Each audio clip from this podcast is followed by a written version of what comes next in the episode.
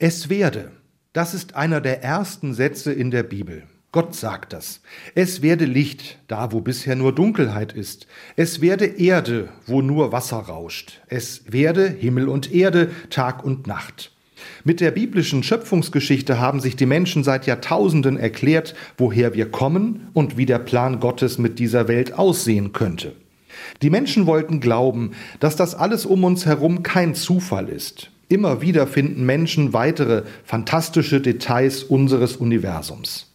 Es war zum Beispiel auch ein 8. April, als der Astronom Wilhelm Herschel sechs bisher unbekannte Galaxien entdeckte. 1784 war das. Gottes Schöpfung beschränkt sich eben nicht nur auf die Erde. Ich bin mir sicher, die Details und Zusammenhänge des Weltalls werden lange Themen für Entdecker bieten. Es werde, das geht weiter. Die Schöpfung ist nicht nach sieben Tagen abgeschlossen. Für die Autoren der Bibel war klar, nachdem Gott den Menschen geschaffen hatte, war es werde nicht beendet. Es sollte weitergehen. Die Geschichte der Menschheit ist voll davon, dass Menschen diese Erde vorangebracht haben. Krankheiten wurden besiegt, Kultur brachte Schönheit zutage, Künste machen das Leben lebenswert. Aber es gibt leider auch die andere Seite. Oft genug brachten und bringen Menschen nicht es werde, sondern es höre auf. Ausgestorbene Tierarten, zerstörte Kulturen und überfallene Länder.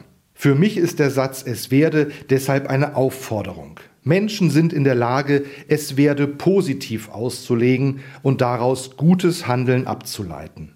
Es werde, das motiviert gemeinsam etwas zu schaffen, als Menschheitsfamilie, aber auch ganz persönlich. Und so ist mein Wunsch für Sie, dass Sie immer wieder erleben, wie gut und segensreich auch Sie etwas schaffen können.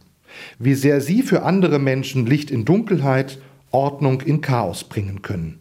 Ganz im Sinne des göttlichen Anstoßes, es werde.